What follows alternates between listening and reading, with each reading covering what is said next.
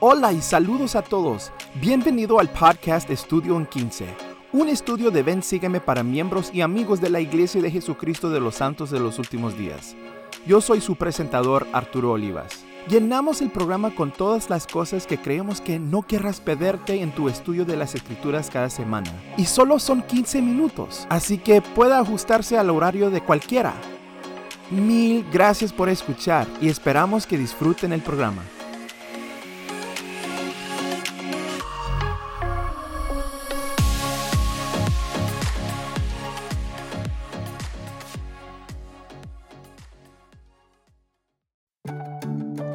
Quiero empezar dando las gracias a todos los que me enviaron mensajes esta semana pasada. Debido a un apretado horario, no tuve la oportunidad de grabar el episodio, pero me alegro de volver al ritmo otra vez. Esta semana comenzamos el libro de Jacob, capítulos 1 a 4. Mientras que algunos piensan en Jacob como un personaje menor en la sombra de su hermano Nephi, el elder Neil A. Maxwell de los Doce lo llama el gran profeta poético. Y muchos eruditos del libro de Mormón lo consideran como uno de los maestros doctrinales más sobresaliente del libro de Mormón. Con una introducción como esa, no puedo esperar aprender de estos capítulos. Jacob nos va a hablar de dos pecados. En el capítulo 2, versículo 5, aprendemos que, mas he aquí, escuchadme y sabed que con la ayuda del omnipotente Creador del cielo, puedo hablaros toncante a vuestros pensamientos como es que ya empezáis a obrar en el pecado. Están empezando a obrar en estos pecados. Jacob ve que estos pecados comienzan a colarse en sus hogares y quiere detenerlos antes de que se conviertan en un problema más grave. Estos pecados fueron contemplados, pero no completados. Si usted mismo comienza a ver estos pecados colarse en su vida o en su hogar, estos capítulos son para usted.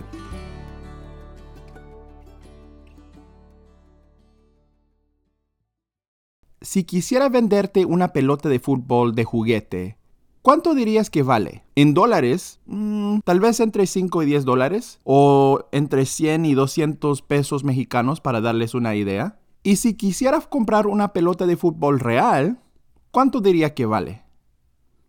Tal vez entre 10 y 40 dólares o entre 200 y 800 pesos mexicanos. Pero, ¿qué pasaría si la pelota está autografiada por alguien como Cristiano Ronaldo o Leonel Messi?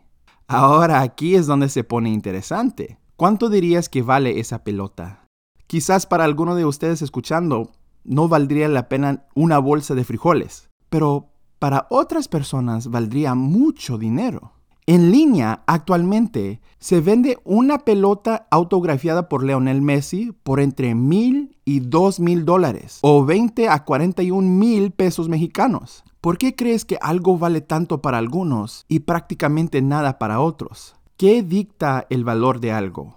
Publilius Cyrus, un escritor del primer siglo antes de Cristo, escribió: El valor de algo es lo que alguien está dispuesto a pagar por él. Piensen en eso. El valor de algo es lo que alguien está dispuesto a pagar por él. En Jacob 2, Jacob está preocupado de que los nefitas estén comenzando a poner mucho valor en cosas que no valen nada. Escuchen mientras leo los versículos 12 a 13 en el capítulo 2 y traten de identificar lo que los nefitas valoraban más. Y ahora bien, he aquí, hermanos míos, esta es la palabra que os declaro, que muchos de vosotros habéis empezado a buscar oro, plata y toda clase de minerales preciosos que tan copiosamente abundan esta tierra, que para vosotros y vuestra posteridad es una tierra de promisión. Y tan benignamente os ha favorecido la mano de la providencia, que habéis obtenido muchas riquezas, y porque algunos de vosotros habéis adquirido más abundantemente que vuestros hermanos, os envanecéis con el orgullo de vuestros corazones, y andáis con el cuello erguido y la cabeza en alto por causa de vuestra ropa costosa, y perseguís a vuestros hermanos porque suponéis que sois mejores que ellos. ¿Es malo ser rico? ¿Es malo tener dinero? ¿Es malo tener algo bueno? No, pero estos nefitas estaban empezando a poner más valor en las riquezas que en su prójimo. Y allí es donde está la maldad. De hecho, sus riquezas los llevaron a pensar que eran mejores de los demás. Como dijo Jacob, conduce al orgullo de vuestros corazones. La palabra orgullo aparece cinco veces en este capítulo. El del Uchtdorf enseñó, esencialmente el orgullo es un pecado de comparación, porque aunque por lo general comienza con, mira qué maravilloso soy y qué cosas grandiosas he hecho, siempre parece terminar con, por lo tanto, soy mejor que tú. Este es el pecado de gracias a Dios que soy más especial que tú. Esencialmente, es el deseo de ser admirado o envidiado. Es el pecado de la autoglorificación.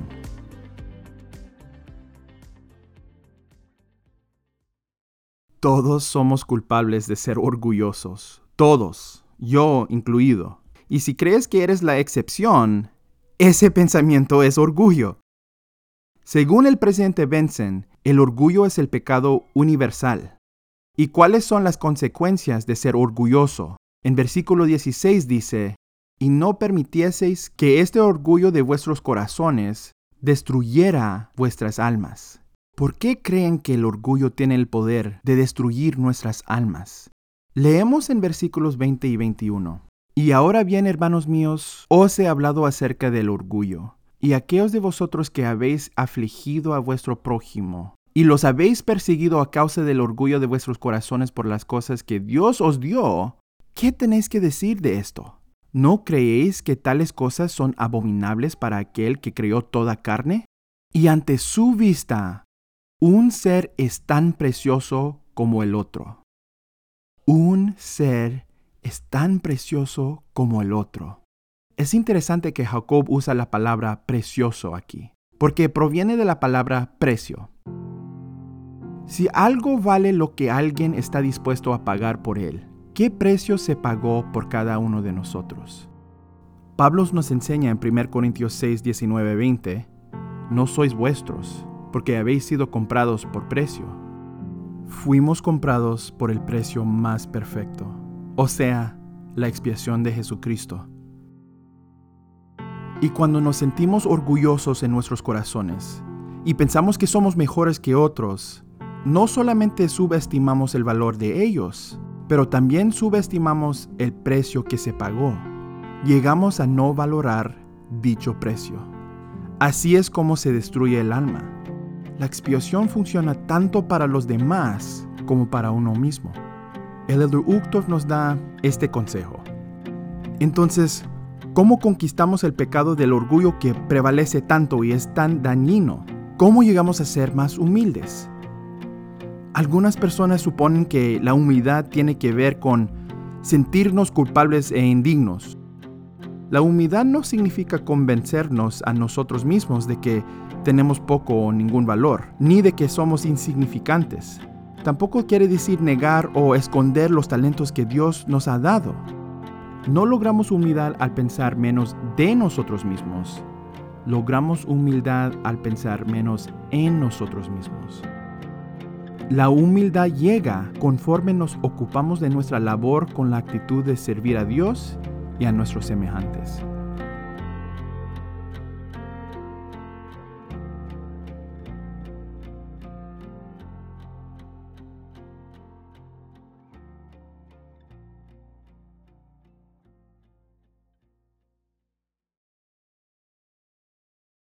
Ok, aquí hay otra cita del presidente Ezra Taft Benson, para ver si pueden terminar la oración. Si estuviera enseñando esta clase, escribiría esta cita en la pizarra e intentaría que la clase completara la oración. Él dijo, la plaga de esta generación es el pecado de... ¿Qué? ¿Qué piensan que es? ¿Cuál crees que es el pecado que plagará a esta generación? Hice esto con mi familia durante la cena y algunas respuestas que obtuve fueron la pereza. Alguien también dijo la tecnología o Facebook, la cual yo creo que algunos están de acuerdo. Pero el presidente Benson dijo esto.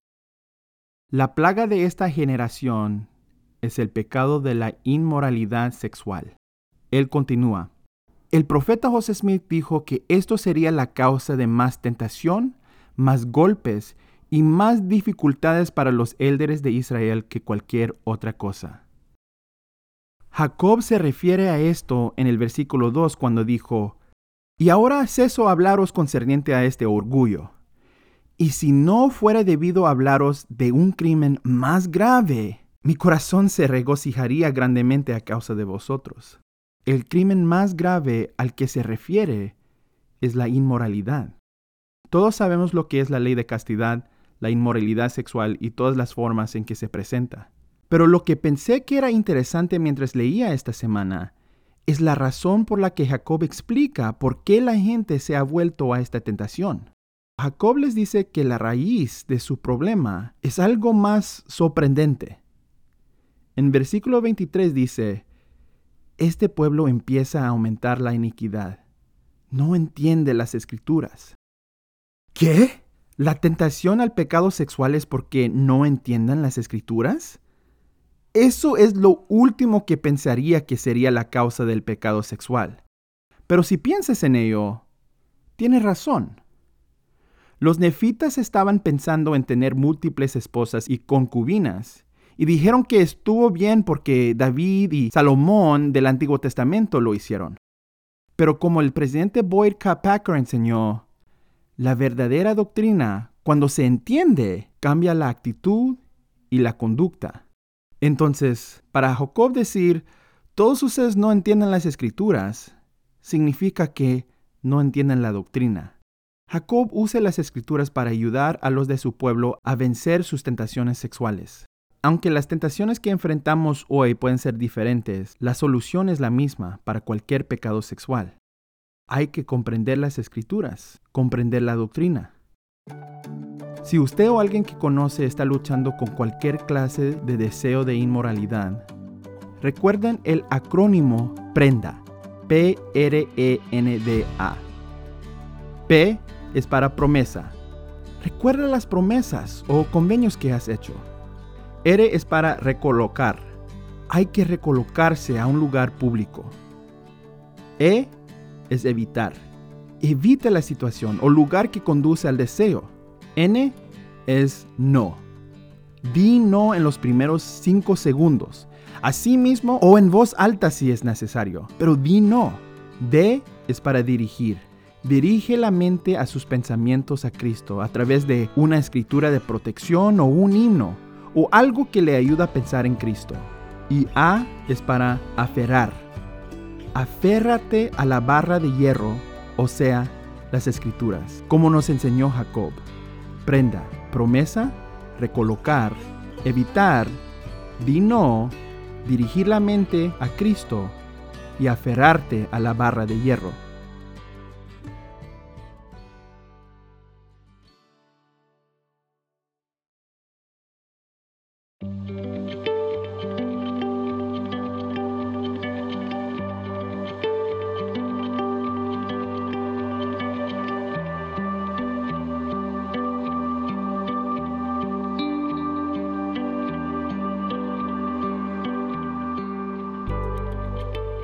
He venido a aprender algo sobre mí.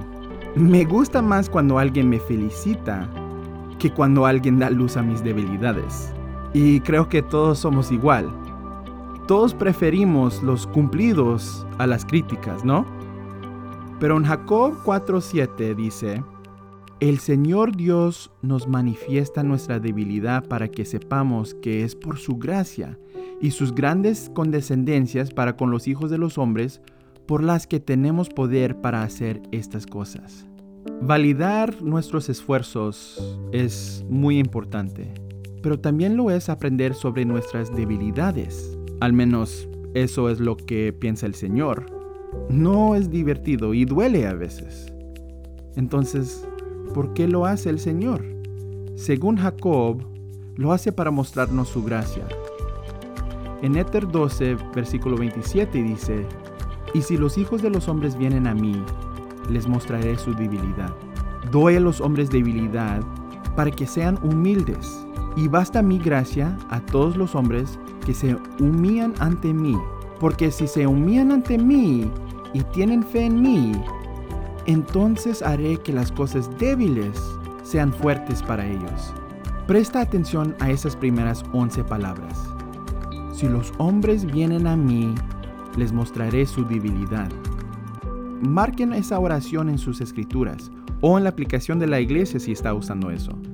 En este episodio hemos hablado sobre algunos temas bastante pesados que pueden llevar a algunos a cuestionar su postura con el Señor. Si te sientes así, el líder Bruce C. Hafen de los 70 tiene estas palabras para ti. Si tienen problemas, no piensen que algo anda mal con ustedes. El luchar con ellos es la esencia misma del propósito de la vida. Al acercarnos a Dios, Él nos mostrará nuestras debilidades y por medio de ellas nos hará más sensatos y fuertes. Si están descubriendo más de sus debilidades, es posible que eso signifique que se están acercando más a Dios y no que se estén alejando.